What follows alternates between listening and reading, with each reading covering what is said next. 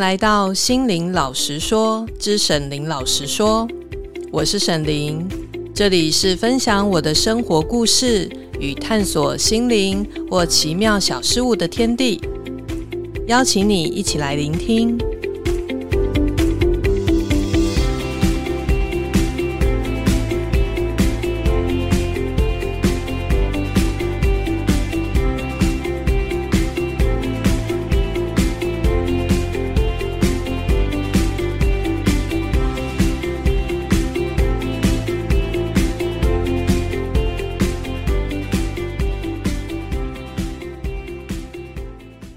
大家好，今天是我们沈伶老师说的首播。沈伶老师说是心灵老师说的系列之一。心灵老师说呢，每周一都会有不同的节目计划。每个月的第一周的周一是由 Leo 主持的心灵老师说，会与大家聊聊生活中如何帮助自己的身心平衡，达到心想事成的目标。每个月的第二周的周一呢，是由妍静主持的，跟我一起冥想。妍静会为大家介绍冥想的方式与内容，并带领大家实作。每一集的最后，也会回答大家关于静心冥想时常见的疑问。每个月的第三周的周一，是全球超世纪催眠研究协会的潜意识老实说。目前由协会理事长沈伶负责主持，也就是我啦。好，这个节目主要是分享潜意识对我们生活的重要性，以及关于催眠的介绍，还有心相关的心灵知识的分享。有时候会邀请超世纪催眠师来跟我们分享有趣或者是具有重要意义的个案的催眠经验。至于每个月第四周的周一呢，是由我主持的沈林老师说，这就是我跟大家闲聊的时间啦。如果大家有想听的主题，也非常欢迎你到我的 FB 粉丝专业沈林老师唤醒心灵力量留言告诉我哦。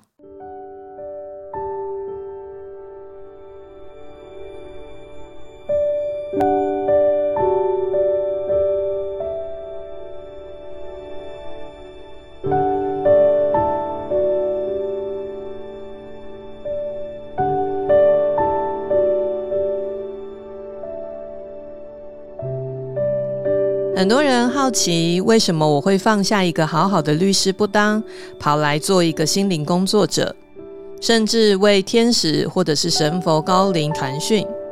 究竟我是怎样从一个严谨务实又重视左脑分析、证据实证的法律工作切换过来的呢？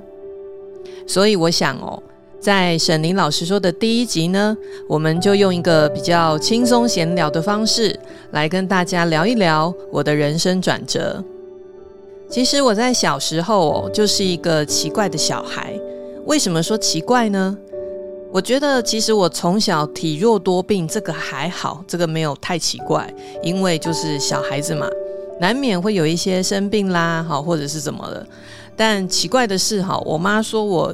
幼年的时候非常不爱说话，就是他每天推着婴儿车去菜市场买菜，然后总是会有很多人问我妈：“哎，你小女儿要不要去检查一下？她是不是有一点智能不足，还是发展迟缓，还是哪边有问题？啊，为什么都不哭不闹不讲话，只是傻傻的就坐在婴儿车上面发呆？”那本来我妈觉得，嗯，应该就是我天生比较安静，但被这么多人说了之后，也搞得她开始很紧张，所以后来呢，她就带我去给医生看，但医生都说啊，我身体状况非常正常，好，所以后来我妈才比较放心。其实她不知道，好，我可能只是年纪轻轻就开始思考人生的道理而已。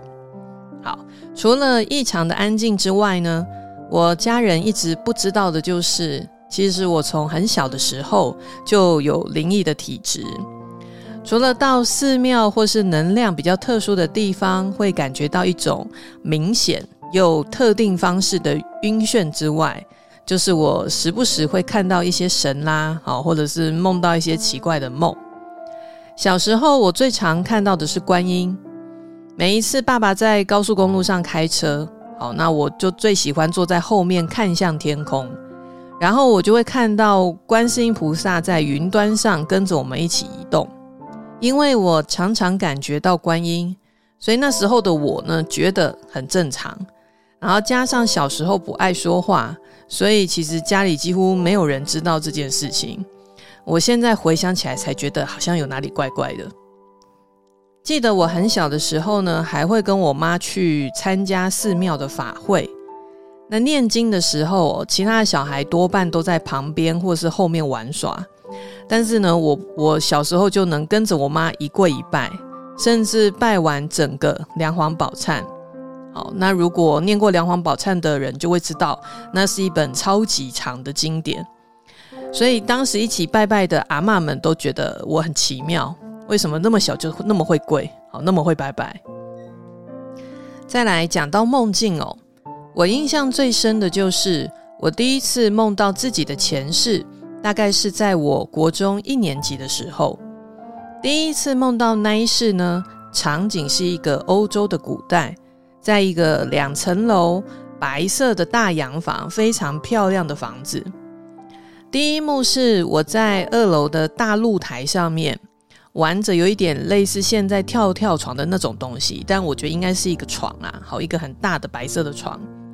我看到自己穿着白色连身的洋装，然后是一个金发碧眼的小女生，很开心的边跳边笑。第二幕是从另外一个视角看到有一个士兵拿着武器从房子里面走出露台要来抓我，然后这个画面就停了。这同一个梦哦，我大概前后梦了两三次。后来到我高中的时候，我又梦到这个前世的后续。我看到我的家人和我在那一世，好一起，最后被送上断头台。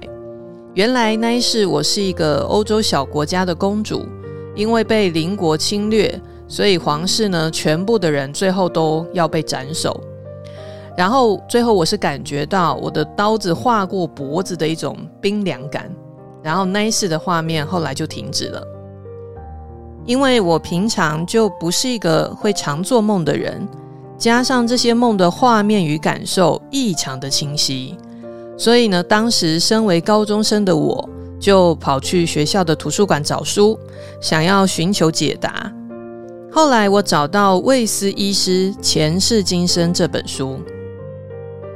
布莱恩·魏斯是美国很著名的一个精神科医师，他把临床上催眠治疗的过程中，患者体验到的生命轮回的前世记忆与景象，都记录下来，写成《前世今生》这本书。当时啊，我看到这本书简直如获至宝，因为当年没有网络可以搜寻，我找资料是一个非常耗费时间跟精力的一个过程。那因为呢，如获至宝，所以我记得这本书，我大概两天内我就看完了，就是不眠不休的把它看完。那是我第一次真正的了解，哦，原来我的梦境就是我的某一个前世，也是第一次我从文字正式接触到催眠这个领域。当时应该没有想到，居然我后面有一天会成为一个自创系统的催眠师啊！但因为这个机缘，后来我几乎把学校图书馆里所有关于心理学的书我都看完了。基本上，我高中时代就是一个很叛逆的小孩。我那时候很不喜欢念教科书，然后疯狂的念课外书。而且呢，有一度我觉得啦，那时候我觉得睡觉是一个很浪费生命的事情。然后那时候就为了看课外书呢，我甚至四点多才睡觉。有一阵子每天四点多睡觉。然后七点起床准备上学，那当时大概年轻体力好，好，所以都没有被老师或者是爸妈家人发现。小时候我也对星座命理还有魔法这种东西很有兴趣。记得国中等校车的地方呢，就是一个书店的门口。那我常去翻这些很奇奇怪怪的书，尤其那时候看到魔法相关类的内容。都有一种很熟悉的感觉，然后我其实我四十岁之后我才明白，哦，那可能是跟我的另一个前世是有关的。好，这个以后可以再有机会再跟大家聊聊那一个前世。后来我大学念了法律系，这其实也是一个意外，因为高中时我心中的第一志愿是正大广电系。我不知道为什么，当时我就很想要当一个记者。我还记得我高中有一次还跑去正大。然后在广电系大楼的门口拍了一张照片，好，但是我其实现在真的想不起来为什么我当初那么想要当一个记者。反正我后来因为数学跟英文都不好，所以最后只好念了法律系。这其实是真正的原因。很多人以为是因为我爸爸是法官，所以我选择继承衣钵，其实不是的。好，因为我就是一个很爱好自由的人。我不大会因为别人的选择或别人的建议或别人的期望就去改变我自己的选择。那可能也是因为如此，所以其实我妈一直对我是蛮头痛的。好，因为可能在她眼中，我就是一个不是很服从管教的小孩。但是总之，也许是命运的安排。念了法律之后呢，我才意外的发现，原来我还算是念法律的料。我的意思是说，大学的时候呢，我平常总是在看闲书啊，或者在宿舍听音乐，上阳明山夜游啦，好，就以前我最爱做的，大学最爱做的事情。只有在期中、期末考的前一周，我才会开始念书，所以基本上，呃，我也不会为了念书而熬夜，但是总能考在全系的前五名左右。那时候我才知道，哦，原来我还算适合念法律。那因为大学过得很惬意，所以我便开始正式的拜师研究占星啦、紫微斗数啊、八字啊、奇门遁甲啊、风水啊、易经占卜啊这些等等等有没有的，这个几乎大家听过的，我在大学时代都都开始学，而且都算是蛮努力的在研究。那在二零零一年呢，我考上律师之后，因为当时我很清楚哦，我自己是一个懒惰又爱好自由的人，所以我刻意选择避开大型的律师事务所，我选了中小型的事务所，好，因为这样子我才有时间同时经营我的法律补教工作。也可能我是一个不大喜欢把鸡蛋都放在同一个篮子的人。我也不是很喜欢单调的做同一个工作直到老死，所以从我当上律师的那一刻开始呢，我一直很清楚，我不大可能一直就只有当律师下去。我相信我的人生应该还有更多更多其他的可能。但所谓台上一分钟，台下十年功，要成为一个法律补教界的老师呢，其实不是一件容易的事。尤其我教的科目《民事诉讼法》这一科，算是律师司法官考试中数一数二困难的科目。不仅法条繁琐，而且争议繁多，百家争鸣。但好在我算是一个头脑不差的懒人。身为一个懒人呢，最擅长的就是化繁为简的功力。后来有幸被大家封为民诉补教天后。我也才更加明白哦，原来教学跟表达算是我擅长的其中一件事呢。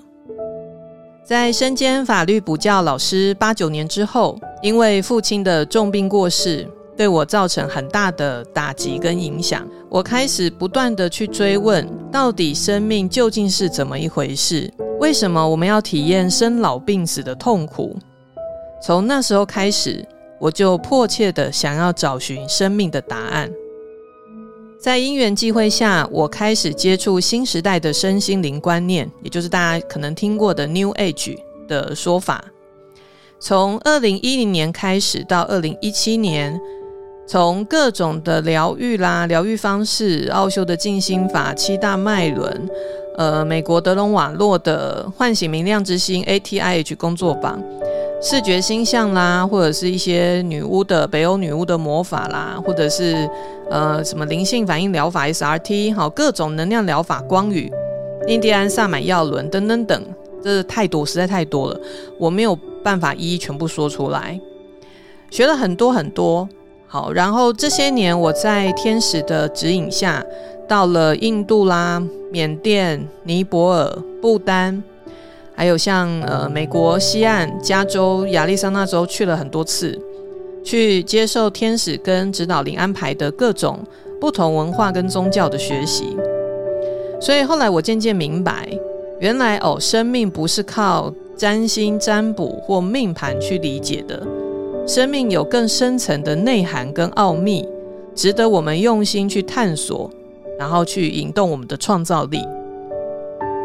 在我深刻领悟到这些之后，我决定放掉所有我过去所学的星座啦、紫微斗数啦、八字命理。好，抛下那些统计量化后的限制，我告诉我自己，我想要了解所谓真正的真理，而且我不会停下脚步。在二零一三年的四月，不丹山上的一场冰雹彻底改变我的命运。当时我们一行人穿着短袖上山，到了下午下山的时候，忽然天气骤变，而且下起了冰雹雨。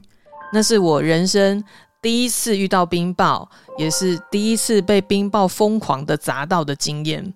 那个真的非常的痛，而且又冷又湿。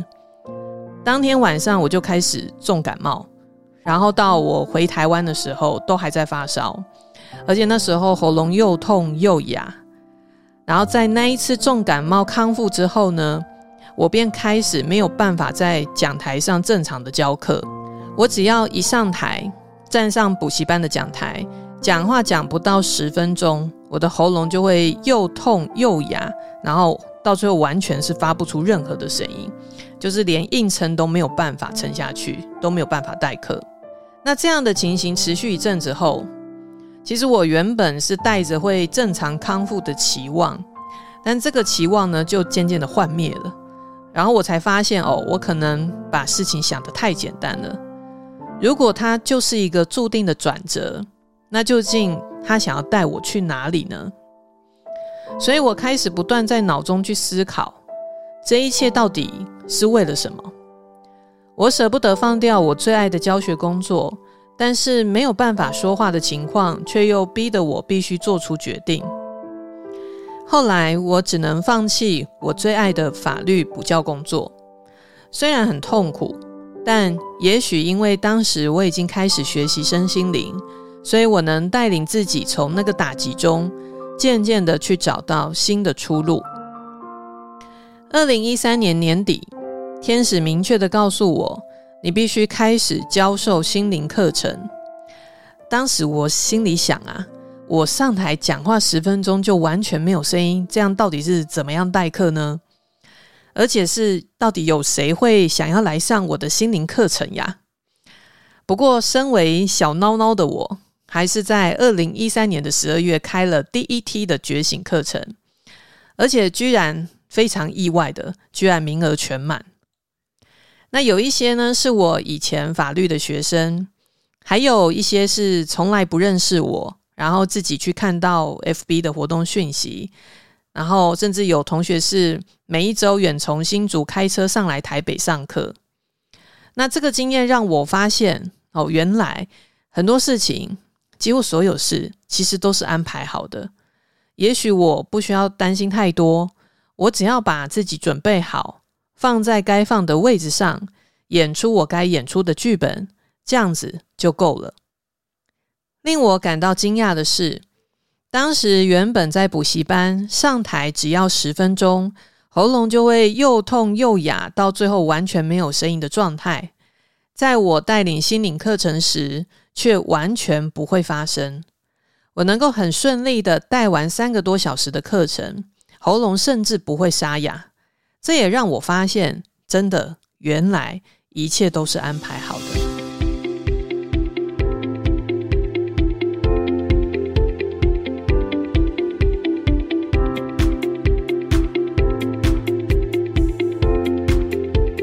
我的人生故事还没有说完哦，下一集我将与大家分享我是如何开始踏上心灵与自我探索的道路，这路途中遇到了什么样的人事物，经历了什么样的华丽的冒险呢？记得每个月第四周的周一准时收听沈林老师说。